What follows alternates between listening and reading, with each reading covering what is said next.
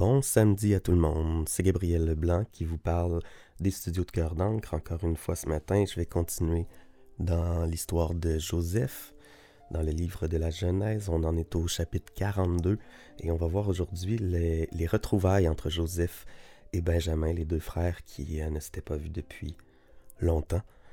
Alors, euh, dans les psaumes, nous sommes rendus au 18e.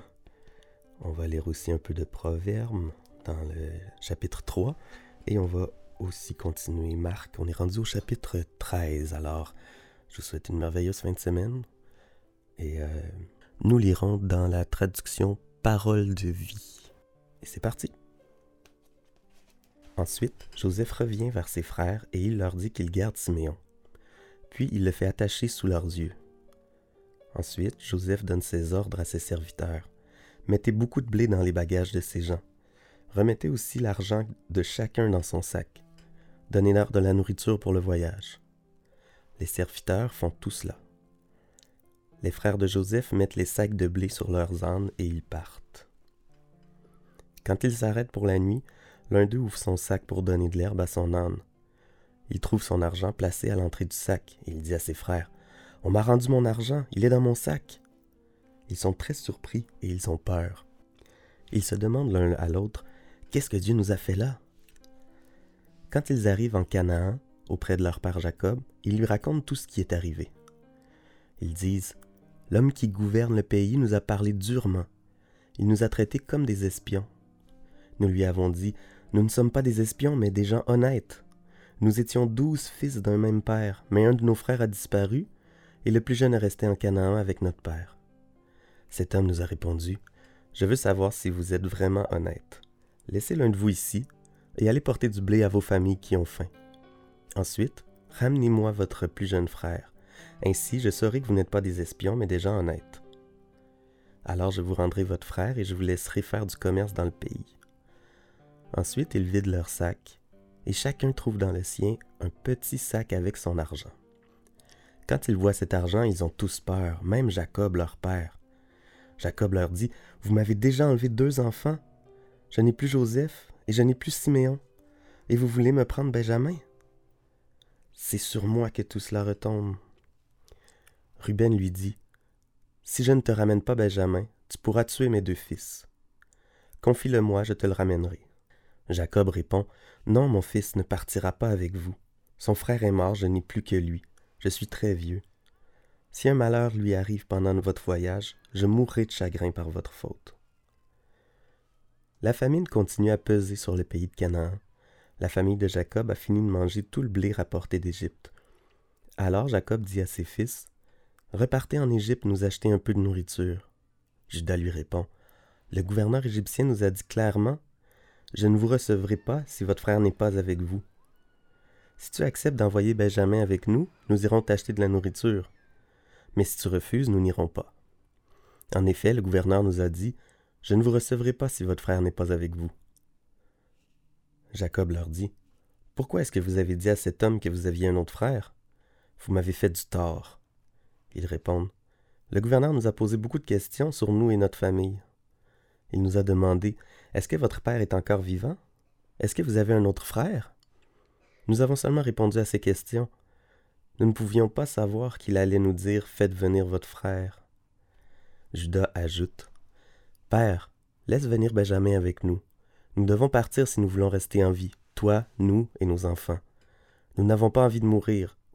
Je me tiens responsable de lui. Tu pourras me demander des comptes si je ne le ramène pas. S'il ne revient pas auprès de toi, je porterai cette faute devant toi toute ma vie. D'ailleurs, si nous n'avions pas attendu si longtemps, nous aurions eu le temps d'aller deux fois en Égypte et de revenir.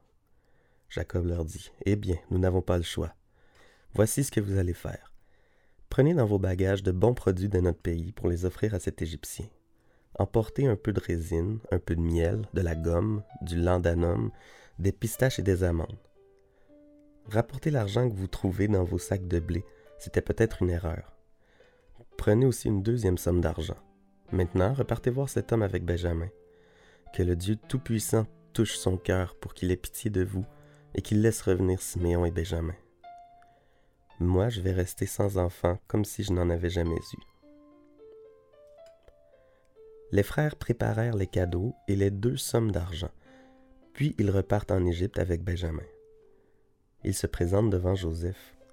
Quand Joseph voit que Benjamin est avec eux, il dit à son intendant Conduis ces gens chez moi. Fais tuer une bête et prépare-la. À midi, ils mangeront avec moi. L'intendant fait ce que Joseph lui a commandé et il conduit ses hommes chez son maître. Quand on leur demande d'entrer dans la maison de Joseph, ils ont peur. Ils pensent C'est à cause de l'argent remis dans nos sacs de blé pendant le premier voyage. Ils vont tomber sur nous et nous faire du mal. Ils vont prendre nos ânes et faire de nous des esclaves. Au moment d'entrer, ils s'approchent donc de l'intendant et lui disent Pardon, monsieur l'intendant, nous sommes déjà venus une première fois pour acheter de la nourriture. En rentrant, quand nous nous sommes arrêtés pour la nuit, nous avons ouvert nos sacs, et chacun de nous a retrouvé son argent à l'ouverture de son sac. C'était exactement la somme que nous avions payée, donc nous la rapportons aujourd'hui. Nous avons une autre somme d'argent pour acheter encore de la nourriture. Nous ne savons pas qui avait remis l'argent dans nos sacs. L'étendant répond Soyez tranquille, n'ayez pas peur. C'est votre Dieu, le Père de votre Père, qui a mis un trésor dans vos sacs. Votre argent à vous, je l'ai bien reçu. Ensuite, il libère Siméon. Il fait entrer tous les frères chez Joseph. Il leur apporte de l'eau pour qu'ils se lavent les pieds et il donne de l'herbe à leurs ânes. Les frères préparent les cadeaux en attendant l'arrivée de Joseph à midi. Ils comprennent en effet qu'ils vont manger là avec lui. Quand Joseph arrive, il lui présente les cadeaux qu'ils ont apportés et ils s'inclinent jusqu'à terre devant lui. Joseph leur demande comment ils vont, puis il ajoute vous m'aviez parlé de votre vieux père, comment va-t-il? Est-ce qu'il est encore vivant?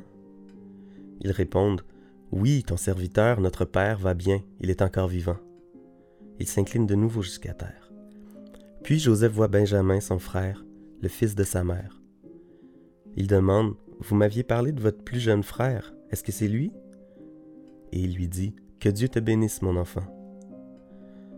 Quand Joseph voit Benjamin, il est très ému et ses yeux se remplissent de larmes. Il sort rapidement et va dans sa chambre pour pleurer. Puis il se lave le visage et revient. Il cache ses sentiments et dit Servez le repas. On sert Joseph seul à une table et ses frères à une autre table. Les Égyptiens invités chez lui mangent aussi à part.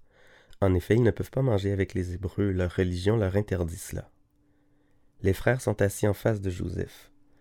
On les a placés par rang d'âge, de l'aîné au plus jeune. Ils se regardent les uns les autres, ils sont très surpris. Joseph leur a fait servir les plats qui sont sur sa table. Il fait donner à Benjamin un plat cinq fois plus rempli que les plats de ses frères. Ils boivent beaucoup de vin avec Joseph. Nous lisons maintenant le psaume 18, les versets 21 à 35. J'ai obéi au Seigneur, il m'a récompensé. J'ai fait le bien, il a été généreux envers moi. J'ai suivi le chemin du Seigneur. Je n'ai pas fait le mal loin de mon Dieu. Ses décisions étaient toutes devant moi. Je n'ai pas refusé ce qu'il voulait. J'ai été sans reproche devant lui, j'ai évité de faire le mal. J'ai obéi au Seigneur. Il a vu le bien que j'avais fait, il m'a récompensé. Avec celui qui est fidèle, tu te montres fidèle. Avec celui qui est sans reproche, tu te montres sans reproche. Avec celui qui est sincère, tu te montres sincère mais tu te montres habile avec celui qui est faux. C'est toi qui sauves le peuple méprisé, mais tu fais baisser les yeux aux orgueilleux. Seigneur, c'est toi qui éclaires ma vie.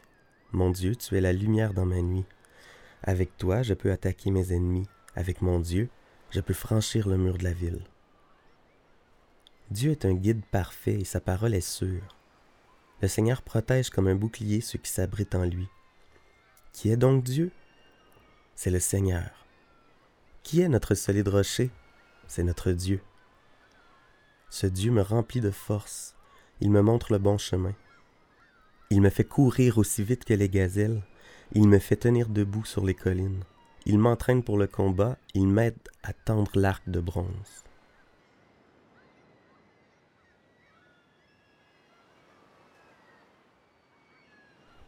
Proverbe, troisième chapitre, les versets 21 à 26. Mon enfant, sois toujours attaché à l'intelligence et à la réflexion. Ne les quitte jamais. Elles te permettront d'avoir une vie belle. Alors tu avanceras avec confiance et ton pied ne glissera pas. Si tu te couches, tu ne trembleras pas de peur, et sur ton lit tu dormiras en paix. La peur ne tombera pas sur toi tout à coup, et des gens mauvais ne t'attaqueront pas. Oui, le Seigneur te protégera et il t'empêchera de tomber dans un piège.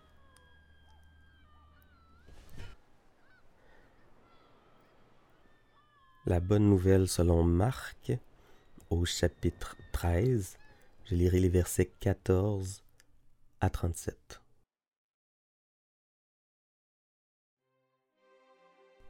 Vous verrez celui qu'on appelle le destructeur horrible, placé là où il ne doit pas être.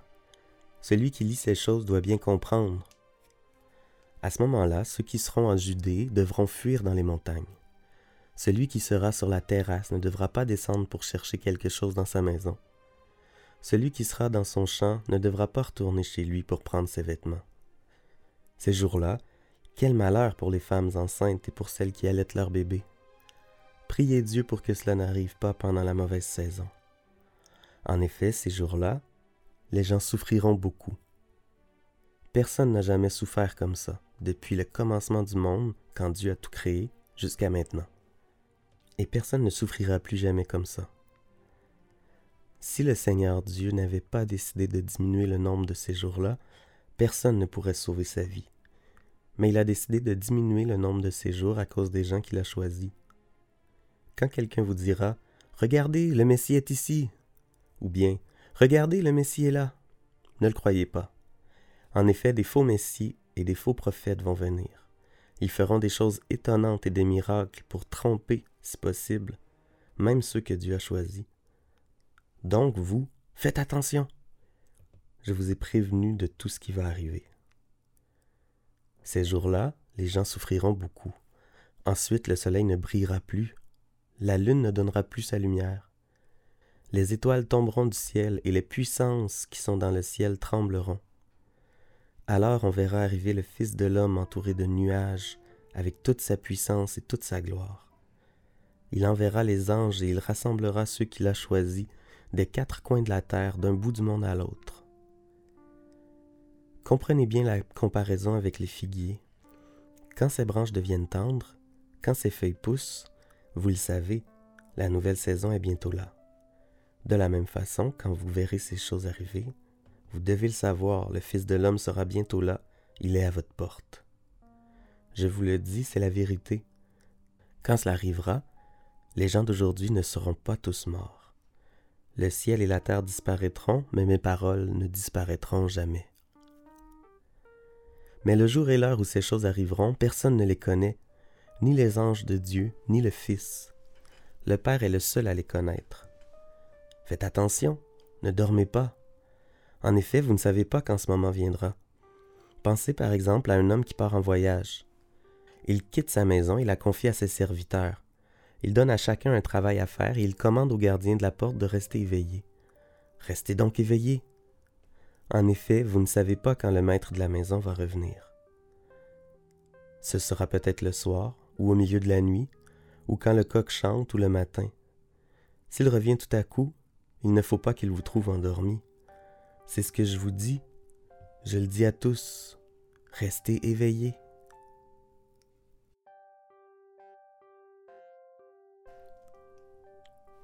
Seigneur Dieu, merci euh, pour, ta parole encore. Je ne pourrai jamais te remercier assez pour euh, tant de richesse dans un livre. Merci pour l'histoire de Joseph qui continue à nous en apprendre tellement sur toi. Merci Seigneur parce que tu nous as donné dans ta famille, au sein de ta fraternité, tu nous as donné l'amour fraternel. On voit Joseph qui euh, retrouve Benjamin avec beaucoup d'émotion. Puis on te prie Seigneur qu'on puisse démontrer le même amour fraternel pour notre prochain et que cet amour puisse être euh, tangible autour de nous. Je te prie que tu nous donnes du zèle pour toujours mieux défendre ta parole, ta bonne nouvelle, pour mieux partager notre foi. Aide-nous à rester éveillés, non pas de ne jamais dormir, mais de rester sur nos gardes, de rester à l'affût. Sois avec nous, Saint-Esprit, pour euh, nous protéger de ces attaques qui visent à nous détourner de toi, mais plutôt rattache-nous à ta parole, rattache-nous à toi et fais-nous grandir dans la sagesse. Amen.